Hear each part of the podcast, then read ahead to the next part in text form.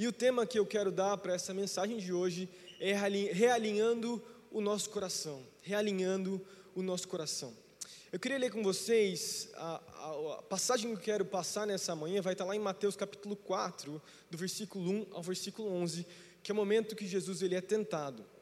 Essa história, né, essa, esse momento de Jesus, na vida de Jesus, passa, é, é, é acontece também, é mostrado em outros, outros evangelhos, no evangelho de Marcos, capítulo 1 também fala, Lucas capítulo 4 também conta é, esse momento na vida de Jesus, mas nós vamos ler do, do livro de Mateus. Então, Mateus capítulo 4, do versículo 1 ao versículo 11 uh, fala assim: depois de jejuar, pulei para o 2, aqui no meu computador, mas tem importância. Acompanha comigo, versículo 2. Depois de jejuar 40 dias e 40 noites, teve fome.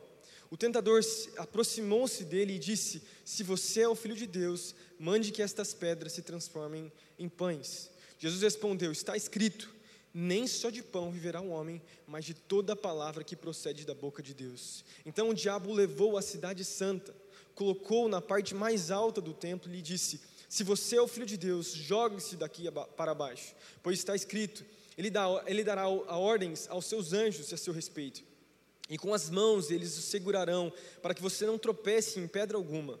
Jesus respondeu: Também está escrito: Não ponha à prova o Senhor, o seu Deus.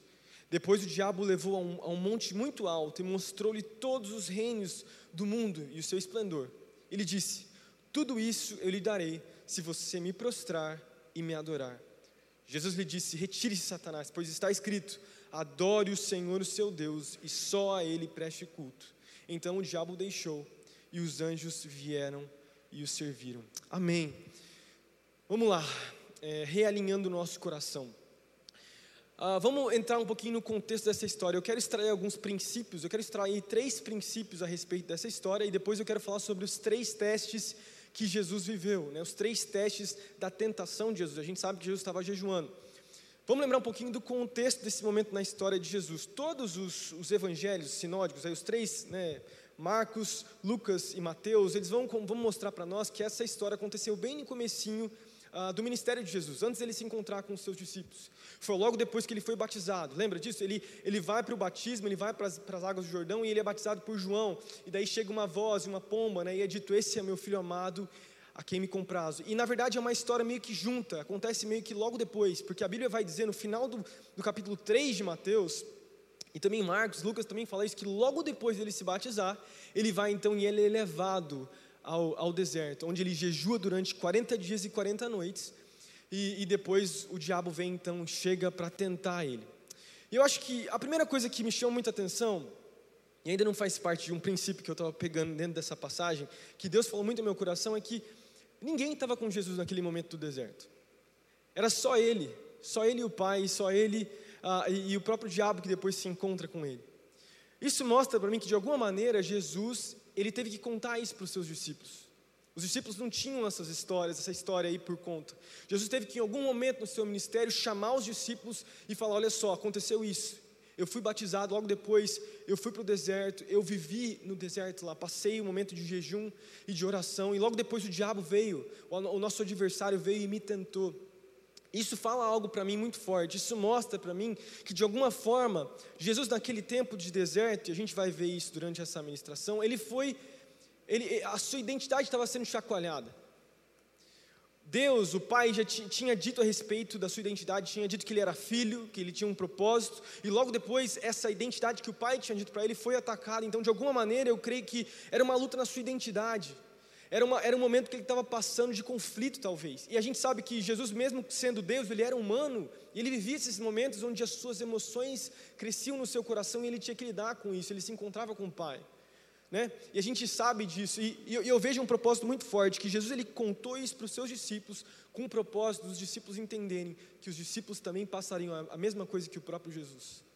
Assim como, assim como Jesus recebeu uma identidade em Deus e depois ele foi levado, ele passou por um momento de deserto, nós também vamos passar por isso. Nós temos uma identidade, algo acontece nas nossas vidas. Né? A gente recebe Deus, a gente recebe algo especial da parte de Deus, mas nós passamos por desertos, nós passamos por momentos de dificuldades.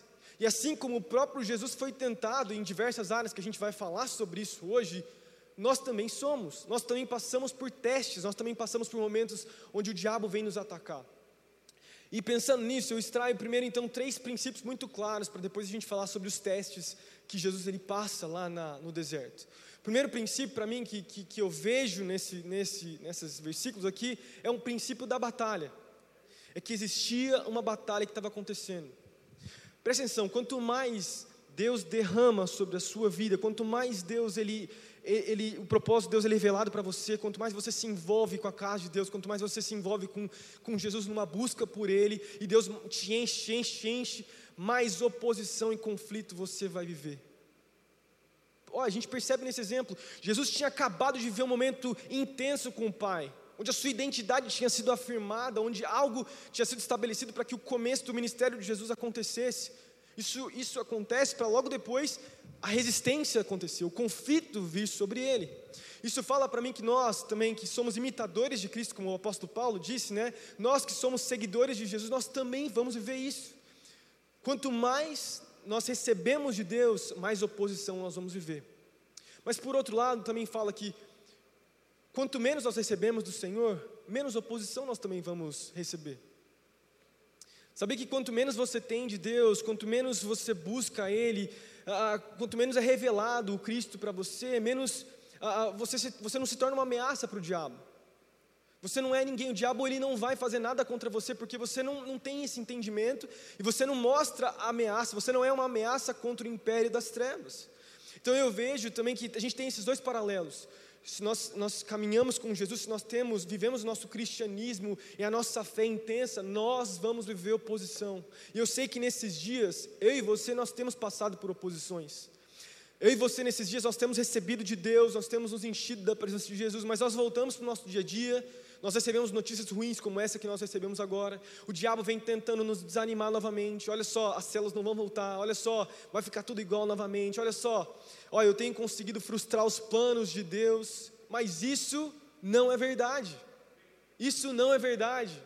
Porque Deus está no controle de todas as coisas porque Deus conhece tudo, conhece você, conhece as suas dificuldades, conhece a sua família, e Ele tem um propósito para você. E se você se manter firme, entender que existe, vai existir oposição mesmo, você vai vencer o diabo com Cristo, vencer o diabo com esse entendimento de que Cristo já te deu vitória, para você vencer o diabo, para você viver uma vida de vencedor e passar por esse momento de pandemia, de dificuldade, talvez de falta de emprego, entendendo com uma perspectiva eterna que Deus cuida de você em cada detalhe. O segundo princípio que eu percebo é o princípio do jejum. Eu não vou ficar falando muito sobre jejum nessa, nessa ministração, porque a, a temática do texto aqui que a gente vê de Mateus é, é mais, é muito mais o, a, a, tentação de Jesus do que o próprio, o próprio Jesus. Mas nós sabemos que Jesus passou pelo jejum. Por que, que Jesus ele viveu o jejum? Por que, que Jesus ele passou por isso? Por que, por que jejuar? Nós estamos passando por 21 dias de jejum. Você está jejuando alguma ah, né, alguma coisa aí na sua vida, talvez comida ou internet ou qualquer coisa do tipo. A gente tem feito esse propósito como igreja, nos, nos, nos consagrado para esse ano que nós vamos passar. Qual que é o propósito do jejum? O jejum ele vem para expor a, a, nossa carne. Pra, o jejum ele vem para mostrar quem nós verdadeiramente somos e como nós dependemos de Jesus, como nós dependemos de Deus, porque o jejum ele expõe a nossa vida e nosso coração ao ponto da gente gritar e clamar e falar: Deus vem, e que o Senhor possa ser aquilo que eu mais preciso. Eu não preciso das outras coisas à minha volta, eu não preciso de comida, eu não preciso de internet, eu não preciso da, talvez daquele cafezinho, né? Alguns irmãos talvez jejuando café, não sei. Alguns aí dão uns migué falando que só faz jejum aí de expresso ou seleciona alguns tipos de café. Se esse é você, meu irmão, estou dando essa palavra para você direcionada. Aí jejue todos os cafés aí. Enfim. E vamos voltar para a palavra. Mas a ideia aqui é que o jejum, ele é uma forma também, também de batalha, mas o jejum é essencial na caminhada do cristão.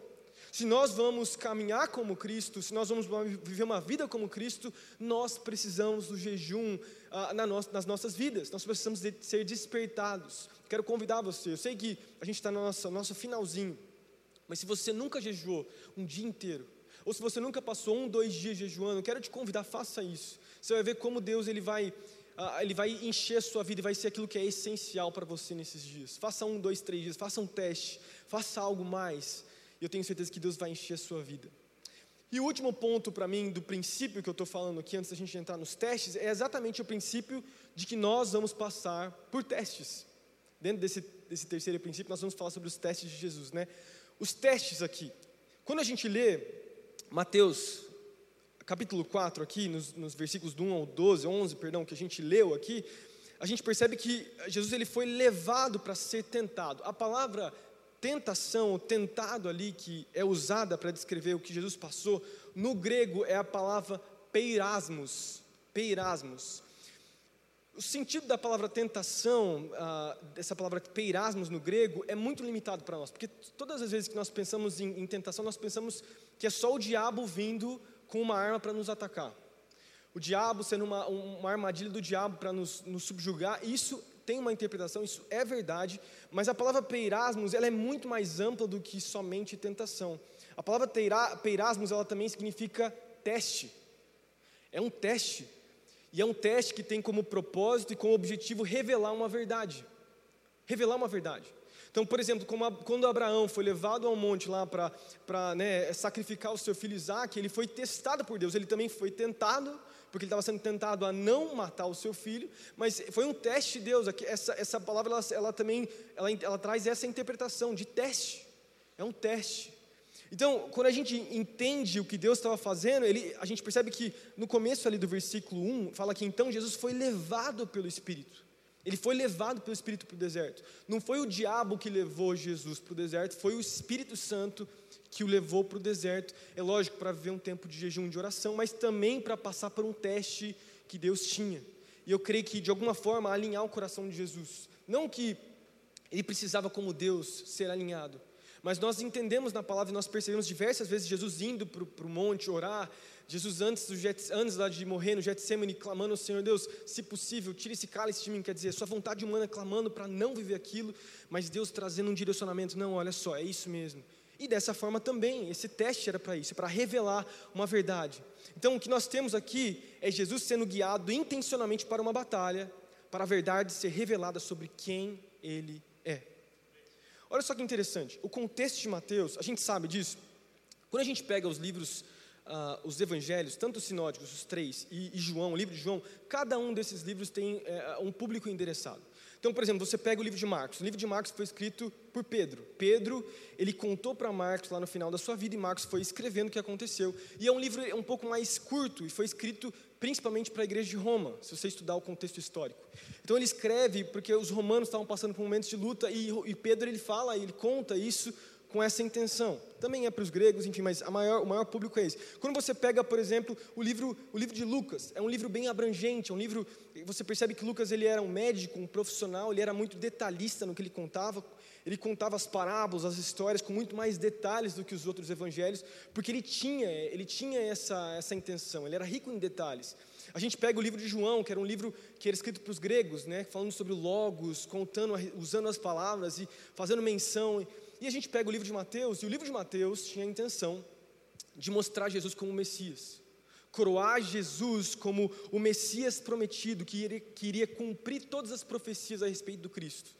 Então Mateus ele vai desde a genealogia até tudo o que ele conta na Bíblia é focando o Messias, Jesus cumprindo tudo isso. E quando a gente percebe esse texto aqui, desde o batismo, no versículo 3 do capítulo 3, até o versículo 11 do capítulo 4 de Mateus, nós percebemos que existe também um paralelo que Mateus estava fazendo com, com Deuteronômio, Deuteronômio. Vamos lembrar um pouquinho no Antigo Testamento. Jesus ele menciona alguns versículos de Deuteronômio para responder o diabo, e nós vamos citar eles aqui. Ele, ele, ele usa Deuteronômio capítulo 8 e ele usa Deuteronômio capítulo 6. Eu queria ler com vocês rapidinho Deuteronômio capítulo 8, do versículo 2 ao 5. Olha só o que fala. Uh, né, Jesus, Deus falando uh, a Moisés, ele fala assim: lembrem-se de como o Senhor, o seu Deus, os conduziu por todo o caminho no deserto durante estes 40 anos para humilhá-los e pô-los à prova, a fim de conhecer suas intenções, se iriam obedecer aos seus mandamentos ou não.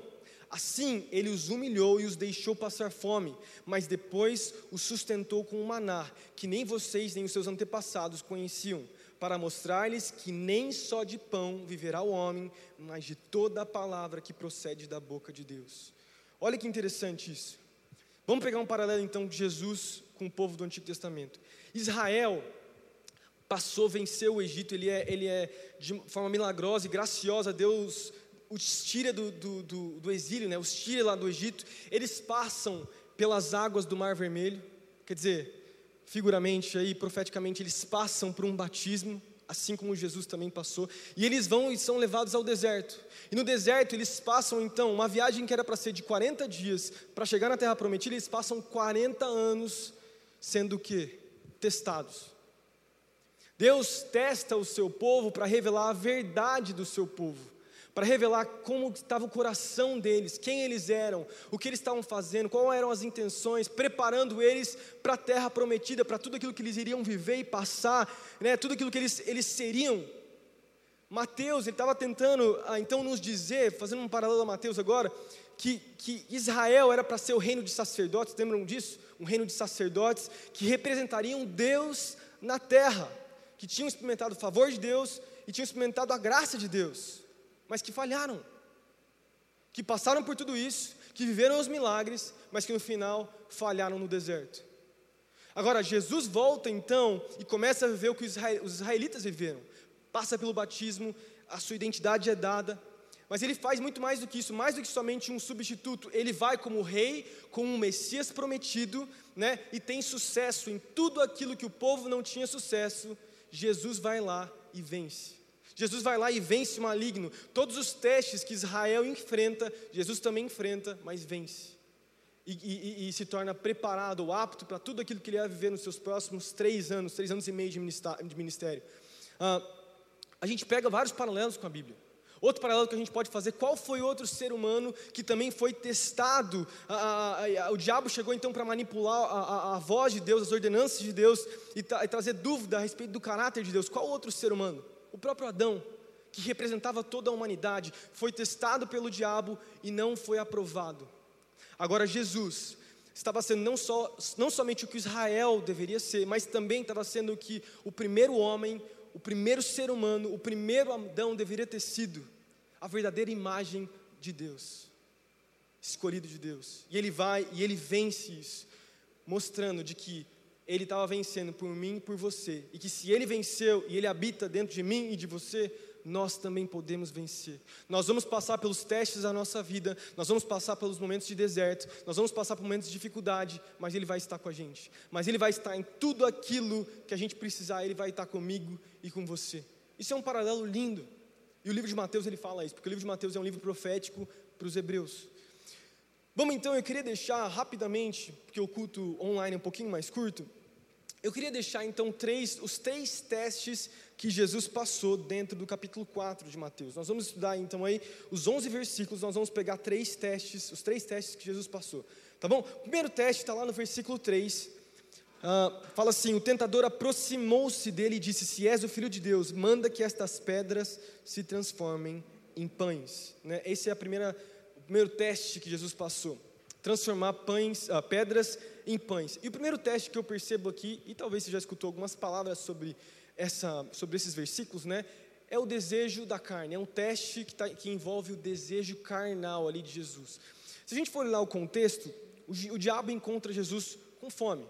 Jesus tinha jejuado 40 dias e 40 noites. Meu amigo, minha amiga, não sei se você jejuou já um dia ou dois, o máximo que eu fiz de jejum foi quatro dias. E é, é, é difícil demais. eu tenho vontade de jejuar mais. Esse jejum a gente ia passar mais tempo. Acabou acontecendo algumas coisas, não consegui jejuar mais do que quatro dias. Mas é muito difícil. Não é fácil jejuar. Então Jesus estava com fome e o diabo sabia que Jesus estava com fome. Mas a realidade aqui é que a fome de Jesus era uma, uma, uma fome autêntica. Era uma fome verdadeira, era legítima. A sua carne, não só quando eu falo carne, não estou falando de pecado, mas naturalmente falando, Jesus estava com fome. E o diabo ele apresenta uma solução para Jesus, questionando então a sua identidade, falando: se você é filho de Deus, vai lá e transforma as pedras em pães. O que, que o diabo atacou quando ele fez isso? O diabo ele atacou exatamente a filiação de Jesus, mas foi um teste de lealdade. Foi um teste para resolver os problemas, de acordo com a necessidade que ele tinha. Quer dizer, um teste de confiança. A ideia, de que, a, a ideia é assim: as suas circunstâncias definem o Deus que você é. Meu ponto aqui é esse. O diabo chegou para o diabo, o diabo chegou para Jesus e falou o quê? Se você está passando necessidade, como que você pode dizer que Deus é Deus?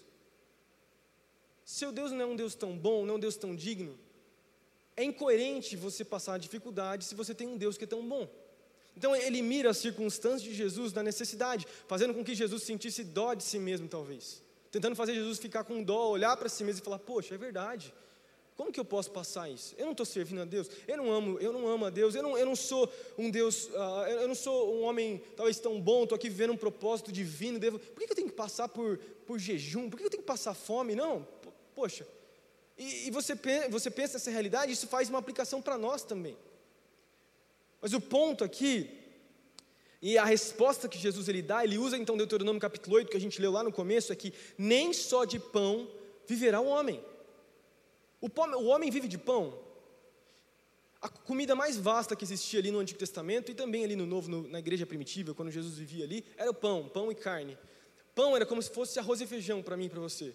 Todo dia a gente tinha pão e tinha carne na mesa. Todo mundo comia pão. Quando Jesus ele, ele, ele fala, ó, não só de pão, ele não está falando assim, ó, a, a, a, nós não, ele, ele não está falando, ó, a gente, a gente não vai comer mais pão. Ele não está querendo dizer isso. Ele está falando, você não vive só de pão. E, e, e o que, que isso significa para as nossas vidas? Presta atenção. Podemos ter comida, podemos ter roupas, podemos ter tantas outras coisas, mas ainda assim vai faltar alguma coisa para a gente viver.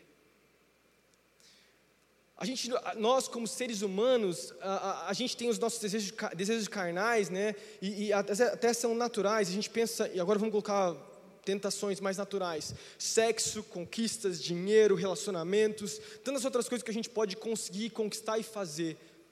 E são coisas que às vezes são até legítimas, fazendo da maneira certa e vivendo da maneira certa. Mas presta atenção: todas essas coisas que eu acabei de dizer, no final de tudo, não vão te alimentar. No final de tudo, vai faltar um senso de propósito, porque o homem, além de ter desejos carnais, de comer e de viver, diferente dos animais que estão aí, né, que vivem por instinto e por comida, ele, ele, é um, ele é um ser em busca de propósito, ele é um ser em busca de significado. E a única coisa que traz significado e propósito para o homem não é comida, nem bebida, nem sexo, nem conquistas, nem relacionamento, nem sonhos naturais, é a palavra de Deus. A palavra de Deus, ela encontra um lugar no coração do homem de trazer importância, significado e de ah, trazer uma aplicação muito maior do que ele, ele realmente é, de viver por algo muito maior, de conseguir ser alguém muito maior. O Evangelho e o, e o próprio Deus, ele, ele, ele, ele expõe quem nós somos, a nossa podridão, para depois nos mostrar que Ele nos ama e colocar um senso de propósito na nossa vida, falando: ó, pela sua força você não consegue, mas por mim você vai muito mais longe, você vai fazer muito mais. Mas o ponto aqui que Jesus está falando para nós é que, olha só, a comida para mim, ele falou para o diabo, quer dizer, né? A comida para mim não é essencial. A comida para mim não é essencial. A única coisa que é essencial é a palavra de Deus. E a aplicação pessoal que nós fazemos para nós hoje é o seguinte: não importa todas as coisas que você pode fazer ou conquistar, ou mesmo perder, as suas necessidades naturais que você pode olhar à sua volta, não definem quem Deus é o que você está passando, as suas dificuldades, essa pandemia, a crise no Brasil, a crise mundial, a crise que todos nós estamos enfrentando, as perdas que nós estamos enfrentando, elas não definem quem, quem o nosso Deus é e o que Ele já fez, fez na cruz. Aquilo que Ele já fez lá na cruz do Calvário, Ele já, ele já morreu por mim e por você, e o simples ar, o, o nosso respirar é suficiente para termos uma razão para buscarmos o nosso Deus e termos um senso de propósito. Amém? Estão comigo nessa, nessa manhã? Sei que os irmãos aqui nessa casa, aqui, aqui na, na igreja estão aqui clamando. Obrigado pelos améns aí, que eu me sinto mais aquecido, porque falar online não é fácil, mas vamos lá. A outra, o outro teste que eu vejo que Jesus ele passou, e vamos trazer uma aplicação pessoal para nós hoje, é o, de, é o teste do desejo dos olhos, né? que é o que eu sinto, aquilo que eu, eu, eu tenho anseio quando eu olho, quando eu vejo. Vamos lá, está lá no versículo versículo 6, versículo 5, perdão, fala assim: Então o diabo levou à cidade santa, colocou-o na parte mais alta do templo e lhe disse: Se és o filho de Deus, joga-te daqui para baixo, pois está escrito: Ele dará ordens a seus anjos a seu respeito, e com as mãos eles o segurarão para que você não tropece em pedra alguma. Vamos lá. A gente pode entender por essa aplicação, Jesus estava no deserto, que provavelmente Jesus ele teve uma visão naquele momento. O diabo talvez começou a atacar a mente de Jesus. Não foi que, naturalmente falando, ele foi levado ali para o templo, colocou, é, o diabo colocou ele no templo, ele viu. Eu não sei. A minha interpretação, a forma de eu enxergar foi que Deus, uh, o diabo deu uma visão ali para Jesus. Jesus ele viu isso, assim como a terceira tentação, o terceiro teste de Jesus. Mas a ideia de colocar Jesus no, no templo e se jogar e os anjos segurarem Jesus é uma ideia ah, de, de exaltação aos olhos. É uma ideia então de um espetáculo que Jesus ele viveria na frente das pessoas. Imagina só, Jesus caindo de cima do templo, sendo segurado pelos anjos de forma tão milagrosa e espiritual. Todos olhariam para Jesus e tudo se confirmaria simplesmente nesse fato, né, que é bem parecido com o próximo teste. Mas então eu vejo que o ataque que o diabo estava fazendo para Jesus era um ataque no seu valor. O que, que é isso? Você é valioso para as pessoas por causa daquilo que você pode ou não pode fazer por conta própria. Não dependa de Deus, vivendo tudo aquilo que você precisa viver. O seu valor vem com a aprovação das pessoas. O diabo ele cita então o Salmo capítulo 91, que é um salmo lindo, um salmo onde o salmista ele, ele, ele faz menção à proteção e à confiança, é uma oração do salmista ah, né, de, de uma oração de dependência que o salmista tem para Deus. E o diabo, então, ele ataca primeiro a filiação novamente de Jesus, e depois ele usa um salmo, mas o salmo, se a gente for olhar o salmo 91, ele nunca fala que os anjos segurarão, tá? é simplesmente um salmo de confiança, mas não nesse contexto que o diabo ele usa. Quer dizer, o diabo ele manipula aquilo para atacar o valor de Jesus. Prove. Prove para as pessoas. Prove que você não depende de ninguém. Prove que você não depende de Deus. Você não precisa admitir quem você é. E, e, é a técnica que o diabo ele sempre faz. É a técnica que o diabo usou com Eva, por exemplo. O diabo veio com uma fórmula de trazer confusão para Eva, enganando e mudando a palavra de Deus. O diabo estava fazendo isso com Jesus. E o diabo faz isso para mim e para você. Ele ataca o nosso valor. Ele diz: Você não é filho de Deus, não. Prova quem você é. Prova, prova pelas suas próprias forças. Faça algo para você conquistar. Quer dizer, é meio que fazendo um paralelo com obras. As suas obras vão te qualificar para ser usado por Deus. As suas obras, a sua unção, o seu, aquilo que você consegue pelo seu próprio braço, vai provar se você é ou não é filho de Deus. E a gente sabe que isso não tem nada a ver. A gente sabe que, que, que é, sei lá, é, o diabo ele faz isso para atacar o nosso valor, mas nosso valor não está realmente em nós mesmos. Nosso valor está naquilo que Jesus fez por nós na cruz. A gente nunca vai conquistar realmente salvação por conta própria. Diferente das todas as religiões, eu sempre gosto de falar isso, onde você faz coisas para Deus para ser amado por Ele e aceito por Ele. Em Jesus não é assim. Em Jesus ele desceu aqui na terra, morreu por mim por você, e por causa disso nós temos valor. O valor não vem de nós mesmos, o valor vem de Jesus em nós, é uma dependência. E Jesus ele responde o diabo ah, citando Deuteronômio capítulo 6, versículo 16. Ele cita então Deuteronômio capítulo 6, versículo 16, e ele fala então que, a, a, a, que cita, perdão, e se a gente olhar o livro de Deuteronômio todo e o livro, fazendo de novo uma aplicação a Mateus, todo o livro ali de Êxodo, Deuteronômio, Levíticos, a gente percebe que o povo sempre colocava Deus à prova, lembra comigo? O povo ele chega num lugar e começa a reclamar com Deus, ele põe a prova, ele começa a provar, não, a gente está com fome, não, a gente está com sede, e nunca confiava em Deus plenamente. Jesus, ele é confiado, ele é, ele é desafiado a também provar Deus, assim como os israelitas tinham feito lá no Antigo Testamento. Mas Jesus não prova Deus. Jesus ele cita então próprio, a própria palavra de Deus em Deuteronômio capítulo 6, versículo 16. Né? Ele fala: também está escrito: não ponha à prova o Senhor, o seu Deus. O que queria, queria dizer com isso? Eu não preciso provar o meu valor, eu tenho uma identidade, a minha identidade não está baseada naquilo que o, meu Deus pode ou não pode fazer, ou o que eu posso fazer com as minhas próprias forças. A minha identidade está pautada no meu Deus, na minha dependência nele. E a aplicação que eu faço para nós, e daí vou partir para o último, último ponto, é que o diabo ele vai atacar o seu valor nesses dias. O diabo ele vai atacar o valor dos seus filhos. Eu não sei se você sabe disso, eu não sei se você percebe talvez, mas os adolescentes, jovens, mas principalmente crianças, eles são atacados muito a respeito do valor que eles têm. Talvez por palavras que eles escutam fora de casa ou mesmo dentro de casa. Sabe que você consegue diminuir o valor do seu filho uh, de acordo com aquilo que você fala para ele. Eu quero convidar você, eu quero desafiar você a entender que você é valioso, mas os seus filhos, a sua família também é valiosa para Deus. Cristo é o rei do seu lar, é Cristo é aquele que salvou o seu lar e o seu lar é valioso para Deus e você precisa ter esse entendimento e buscar de todo o coração isso e profetizar isso. Todas as vezes que o diabo vier com um ataque, com uma palavra para destruir o, teu, o, o seu lar, destruir a sua casa, homem, mulher de Deus, que você possa se levantar e lembrar o diabo: olha só, o meu valor, a, o valor da minha família está tá em Jesus, porque Ele morreu por mim e por todos os meus filhos. Eu tenho certeza da bênção que está sobre a minha família e sobre a minha casa. Eu tenho a minha segurança e a minha identidade está em Jesus. Que possamos ter essa certeza nos nossos corações. Amém? E por último, para mim, para mim finalizar, queria já chamar os músicos para virem aqui. O desejo pela glória. Esse foi o último ataque que Satanás fez. Então a gente falou, o primeiro ataque, o primeiro teste foi o desejo pela carne, o segundo teste foi o desejo dos olhos e o terceiro foi o desejo pela glória. Vamos lá. Último ponto, último versículo aqui da versículo 8, perdão, de Mateus capítulo 4, fala assim: Depois o diabo levou a um monte muito alto e mostrou-lhe todos os reinos do mundo e o seu esplendor. Ele disse: Tudo isso eu te darei se me prostrares e me adorares.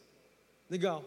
Mais uma vez, uh, quer dizer, desse, desse, nesse momento, nessa vez, o diabo não ataca a filiação. Ele acha que ele já tinha percebido que Jesus não tinha caído nessa, né? Ele não falou assim, se você é o filho de Deus. Ele não usa essa expressão. Ele vai e leva então Jesus, talvez numa visão, a um alto monte. Leva Jesus lá no monte, mostra todos os reinos, mostra o Império Romano, mostra as civilizações e fala o que para Jesus? Olha só, se você me adorar, se você se prostrar, eu vou te dar tudo isso e você vai conquistar todas essas coisas. E é importante a gente perceber isso. O que, que o diabo estava oferecendo para Jesus naquele momento? O diabo estava oferecendo o reino, um reino natural. O diabo estava oferecendo o governo aos pés de Jesus, estava oferecendo poder para Jesus, tinha a ver com orgulho natural. E a pergunta que eu fiquei, enquanto eu li esse texto e pensava comigo é: Jesus é rei? Jesus é o rei? Jesus ele estava destinado a trazer o reino de Deus para toda a criação? Sim. Agora, a diferença está em como Jesus seria rei. Porque o governo de Jesus, o reino que Jesus traria na terra, não seria o mesmo reino que Satanás traria sobre a terra. O diabo estava oferecendo o seu reino para Jesus. Mas o reino que Jesus tinha para estabelecer na terra não era um reino natural. Não era um reino ah, que o diabo tinha sobre o seu governo, mas era um reino espiritual. E um reino muito maior do que, do que somente aquilo que se podia ver. Uh, e eu percebo isso, é uma comparação entre o reino de Deus e o reino, o reino dessa terra. O diabo, quando ele faz essa tentação, esse teste com, com Jesus, ele mostra que ele tinha influência sobre os reinos do mundo. Ele mostra que ele governava sobre as nações, porque ele é o príncipe desse mundo, porque ele governa as nações, porque ele tem influência. Ele mostrou que ele tinha uma, ele tinha uma influência sobre, sobre o mundo. E a gente percebe isso. E eu olho para o nosso século, século 20 é o século 21 nós estamos agora, né? Mas quem nasceu no século passado, né? Quanta coisa aconteceu no nosso mundo? O nosso século é o século mais sangrento da história, gente. Se a gente for olhar as guerras que aconteceram, se a gente for olhar como o homem foi se distanciando de Deus ao longo da história, como é, quando, quando a igreja começou a perder o seu controle, quando a, a prioridade de Deus começou a cair, Deus não era mais importante na vida das pessoas, o mundo se tornou um caos, a Europa se tornou um caos. E, e, e, o apogeu desse, desse, momento aí é quando as, as guerras acontecem, a primeira, a segunda guerra mundial, depois vem a Guerra Fria, você sabe do que eu estou falando, né? Depois acontecem várias coisas ao longo desse, da, desses, desse século todo, ah, ah, impérios e, e civilizações utópicas se levantam para governar sobre pessoas de maneira como se o céu tivesse na terra, e mortes acontecem, né? mais de mil, milhões de pessoas morrem no Oriente Médio, né? Você pega o socialismo, o comunismo, você pega o fascismo, nazismo, todas essas, essas diferentes frentes econômicas e políticas que a gente pode dizer, quantas pessoas morreram? E se a gente for olhar para a história, eu estava pensando nisso, não foi por acaso que aconteceu tudo isso. Não foi só conflitos internos, não foi só interesses pessoais, não foi só pessoas com, com ideias ruins. O, o, o próprio Hitler com o Holocausto, não foi só uma ideia ruim. Foi o diabo manipulando todas as coisas. Foi Satanás influenciando as nações para entrarem em guerra e para a destruição acontecer. Esse vírus mortal que a gente está enfrentando agora, deixa eu falar, não é só uma arma natural, né? Tem várias teorias, ai, que foi ou não foi criado esse vírus, conspiração. Meu, no final de tudo, existe a influência do diabo nesse vírus maligno. O diabo está com as suas mãos, por quê? Porque ele tem uma influência demoníaca sobre esse mundo, e ele influencia as decisões das pessoas, e os impérios a se levantarem, e os governantes a, a entrarem em conflito, e o mundo virá um caos. Esse governo de todas essas coisas foi o que o diabo apresentou para Jesus e falou: olha só, toma isso. Mas esse não era o governo de Jesus. O diabo veio para matar, roubar e destruir. Jesus veio para fazer o quê? Para trazer vida e vida abundante. Ele veio para trazer um, um, reino de paz, de prosperidade, de amor, de esperança, de justiça, onde o seu governo é estabelecido. E você percebe a resposta que Jesus deu. Ele falou o que para Satanás? Saia daqui, Satanás. Assim como em Mateus capítulo 16, quando Pedro fala sobre ele morrer, Jesus ele fala para os discípulos: Olha, eu vou ter que morrer. Jesus, é, o, Pedro ele se levanta no meio dos discípulos e fala o que para Jesus? Não, você não precisa, não precisa fazer isso, Jesus. Jesus falou o que? Fica quieto, Satanás. Porque ele sabia que ele precisava morrer pela humanidade. Que o seu, o seu reino, para ser estabelecido sobre a terra, precisava de uma decisão importante, que era a sua morte na cruz do Calvário. Era o tipo de reino que ele queria estabelecer, um reino de sacrifício. Quando a gente olha no batismo de Jesus, Mateus capítulo 3, versículo 13 ao versículo 17, Jesus ele é levado lá às águas. E chega uma voz e fala para ele: Esse é meu filho, em quem me comprazo e quem me agrado. A expressão, esse é meu filho em quem me agrado, é uma expressão usada por uma profecia em Salmo capítulo 2. Essa expressão usada em Salmo capítulo 2 é uma expressão de governo. Era a expressão que os, os judeus, os israelitas gostavam. O Messias vai vir com governo, vai governar todas as coisas. Mas a segunda expressão que o próprio Deus usa é em quem me comprazo, é em quem me agrado. E essa expressão é usada em Isaías capítulo 42 e em Isaías 53. De um servo sofredor. Quer dizer, Jesus, para ele governar, para ele reinar sobre todas as coisas, ele precisaria ser humilhado e morrer por todos nós. Precisava da cruz. Diferente de qualquer outra religião, diferente de qualquer outra filosofia, qualquer tipo, enfim, de Salvador, Jesus, o seu reino aconteceria através da sua morte. Ele precisava isso. E o ataque do diabo foi exatamente esse: deixe sua morte, corte o caminho e conquiste o governo mas Jesus venceu lá no deserto. E ele respondeu: Adore o Senhor, o seu Deus, e só a Ele preste culto. Acho muito forte essa expressão. Agora, como que o diabo vem para mim e para você? Porque ele veio para Jesus dessa maneira. O diabo, ele, ele vem para trazer os mesmos sentimentos, são os mesmos ataques. É aquilo que a gente falou lá no começo da palavra. Da mesma forma que Jesus ele viveu e ele apresentou isso para os seus discípulos, ele falou isso porque nós também passaríamos por um teste, um teste, voltando aqui, um teste da carne, por um teste dos olhos, desejo dos olhos, e um teste da glória, do orgulho, onde você pode fazer as coisas por conta própria, pela sua própria força. Qual que é o final aqui para a gente poder terminar e orar? Que a minha palavra já está terminando é que assim como Jesus dependeu de Deus, nós precisamos depender de Jesus. Nós só somos vitoriosos, nós só vamos passar pelo nosso deserto e vencer. Nós só vamos passar pela nossa tentação, momento de dificuldade e vencer quando entendemos que Jesus já venceu o deserto. Jesus já passou pela cruz. E eu também posso passar. Eu não sei qual é o seu deserto.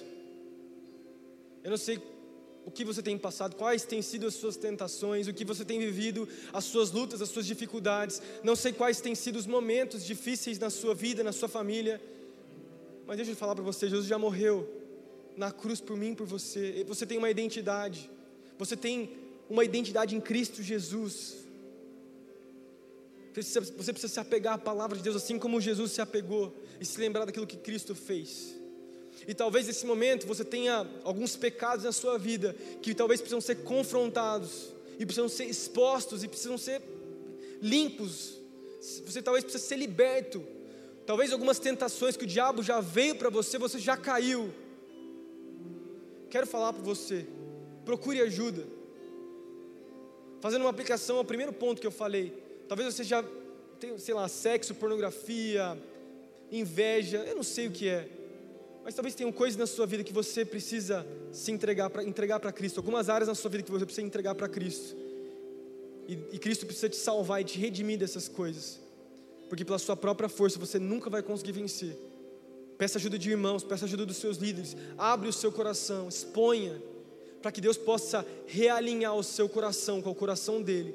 E você ser vitorioso, assim como Jesus foi vitorioso em toda a sua vida.